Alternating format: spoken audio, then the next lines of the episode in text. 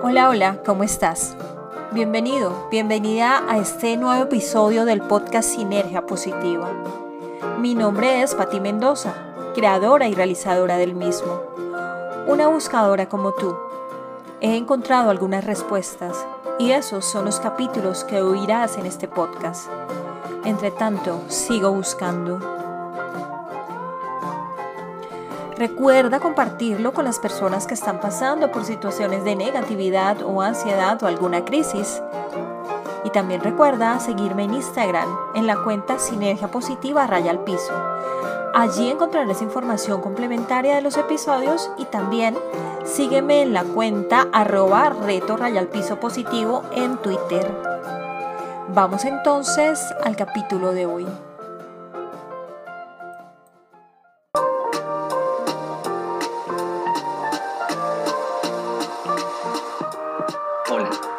La bienvenida a Sinergia Positiva, un podcast creado por Patti Mendoza, una mujer con la que descubrirás tu esencia, esa que está dentro de ti, pero que inexplicablemente has olvidado. Con Sinergia Positiva eliminarás tus miedos y obtendrás los recursos para instalar pensamientos de resiliencia, amor y felicidad en tu vida, sin importar lo que pase afuera. Todo lo que te contará Patty ha sido producto de su historia, de su evolución, de las decisiones que tomó en sus momentos de oscuridad y de todo lo que aprendió de ellos. Así que regálate este espacio, atrévete, camina junto a ella, no te arrepentirás.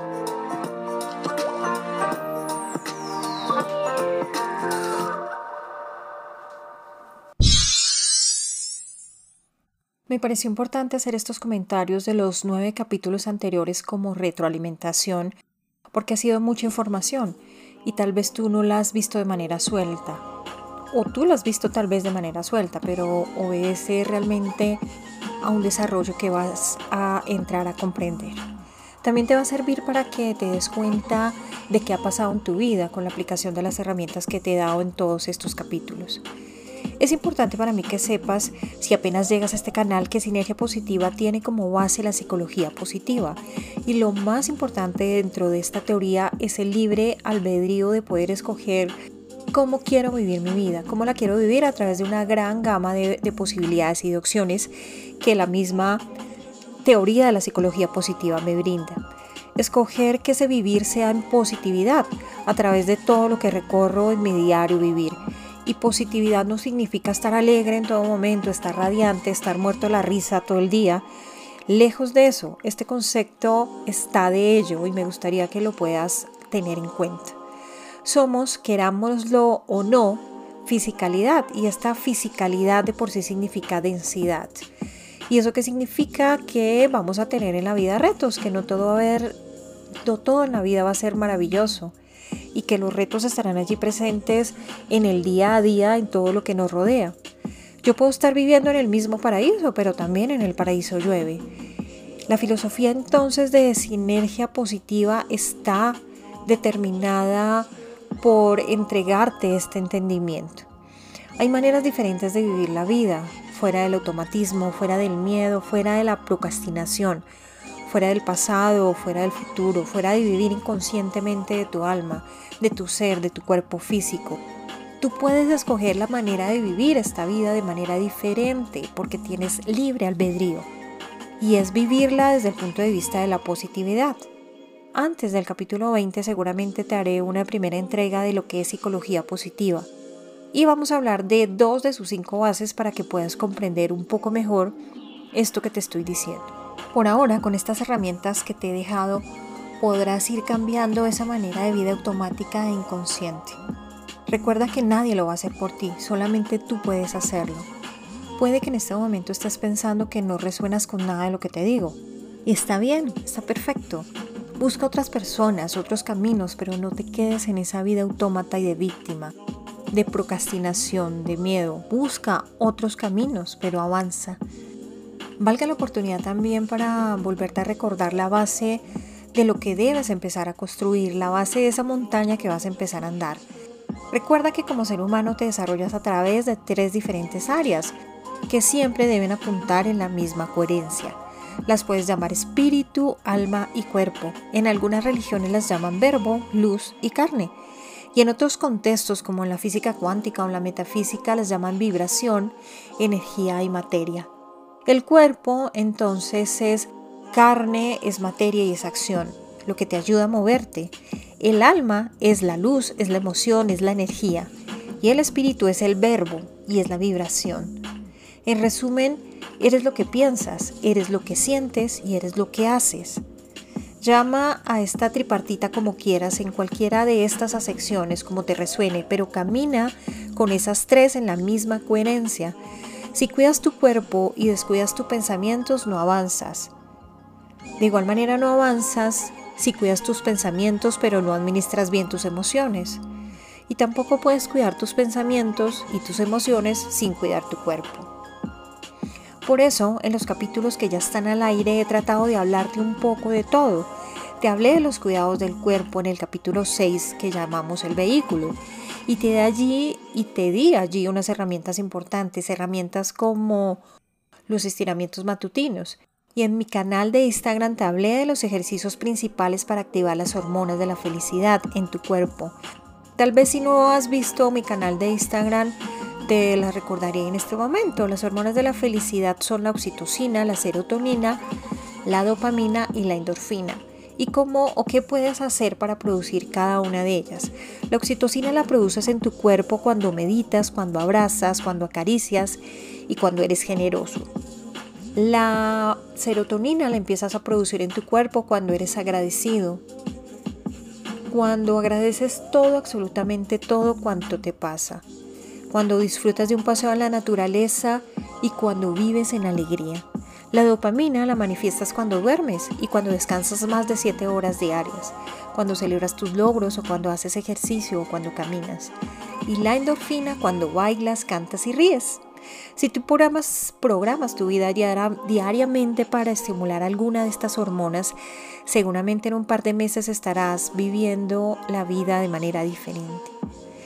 Ahora te pregunto, ¿cómo alimentas tu espíritu? Cuando tienes tu vibración alta, cuando los pensamientos están alineados con, la, con lo mejor de la vida, de este tema hablamos en el capítulo La Buena Semilla y en el capítulo 3 y también en el capítulo 5 cuando hablamos de la rendición.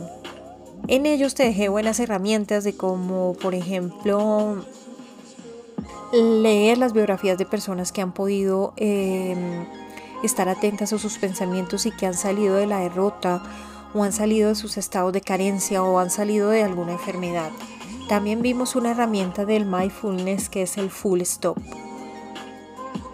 Un buen ejemplo que te puede acercar mucho al tema de emociones es imaginar que alguien toca tu puerta. Porque tenías una visita, discúlpame, o alguien quería ir a visitarte y te sigue golpeando.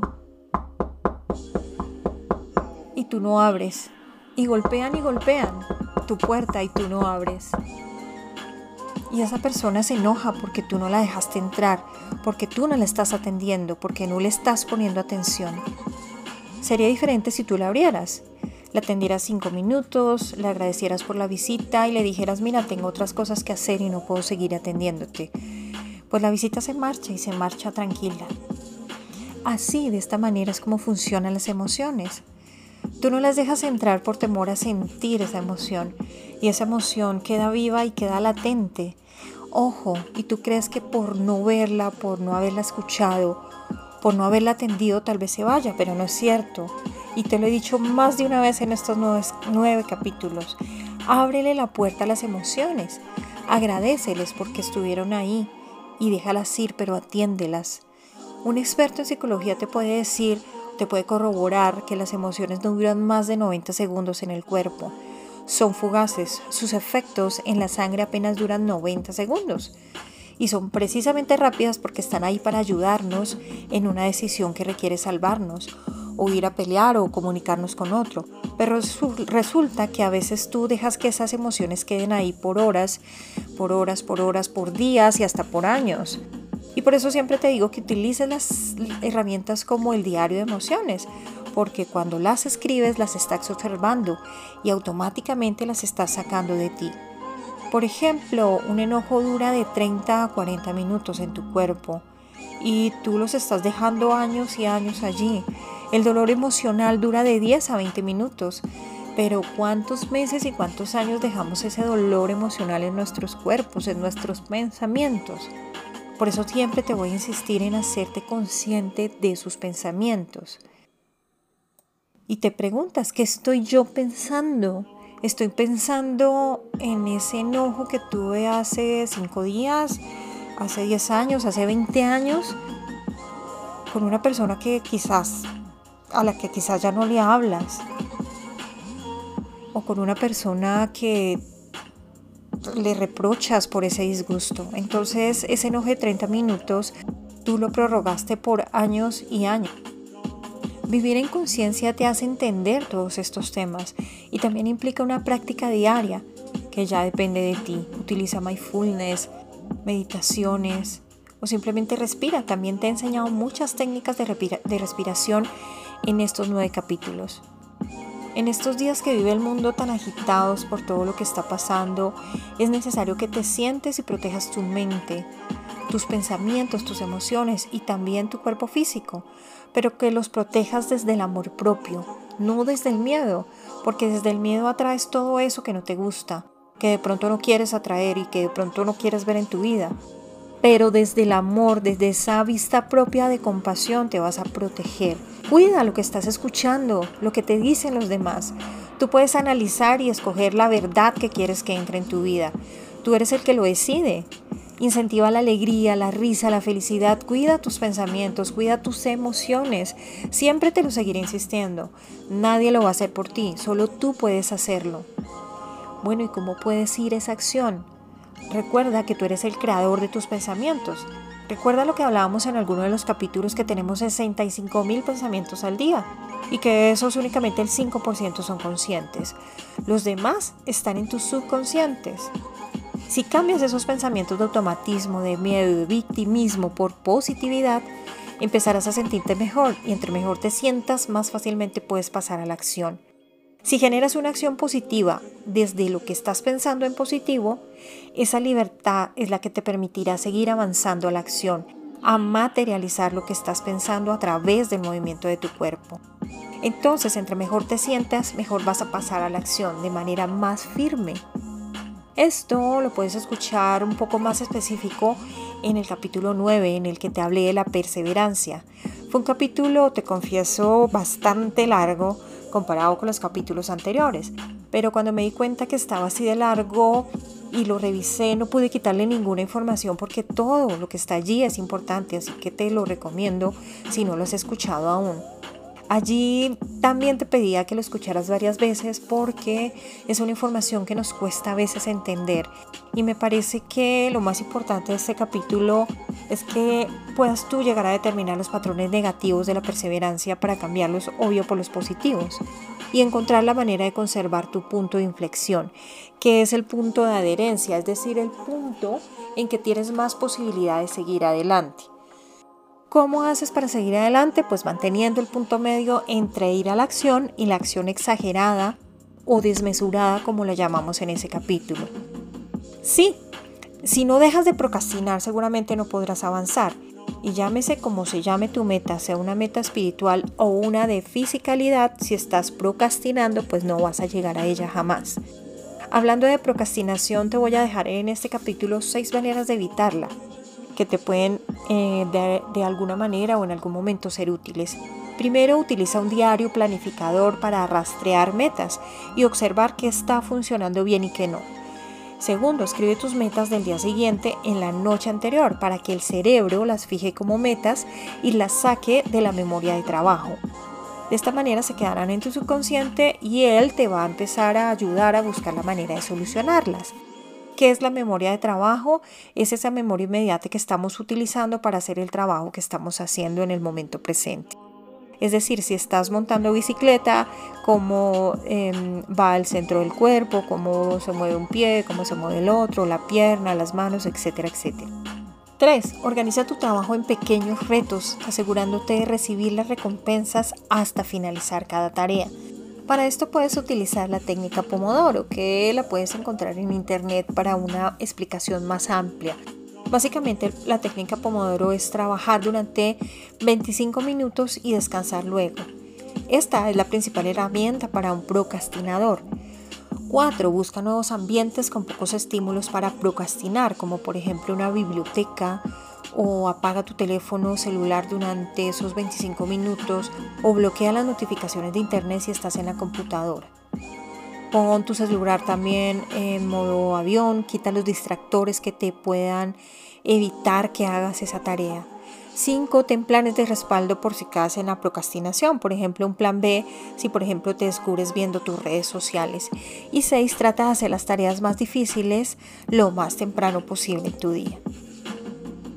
Podríamos quedarnos hablando horas y horas de la perseverancia, pero te quise hablar de ella porque es algo muy común. Y a mí me pasó y me pasó precisamente con este contenedor con sinergia positiva. No sé si me lo creas ahora, pero Sinergia Positiva como idea nació hace más de dos años y siempre tenía excusas para no crear el podcast en la plataforma o para no grabar los capítulos o para no escribir las, las escaletas. El capítulo 1 y el capítulo 2 del, del automatismo y la resiliencia los escribí hace dos años. Obviamente tú los puedes haber escuchado este año y creerás que eran temas que estaban de moda, pero en realidad son temas que siempre están vigentes. La gran conclusión de estos, diez bueno, de estos nueve capítulos es que tienes muchas herramientas fáciles que puedes utilizar para trabajar en el mantenimiento de tus emociones y el control consciente de tus pensamientos. Hemos hablado de varios temas para que ese andar en coherencia de pensamiento, emoción y acción marchen alineados. Hemos dispuesto información adicional y también muy importante en el canal de Instagram. Entonces recuerda, si tú estás aquí viviendo este momento es porque así lo escogiste antes de nacer. Y si así lo escogiste es porque estás preparado para avanzar en medio de todo lo que esté pasando.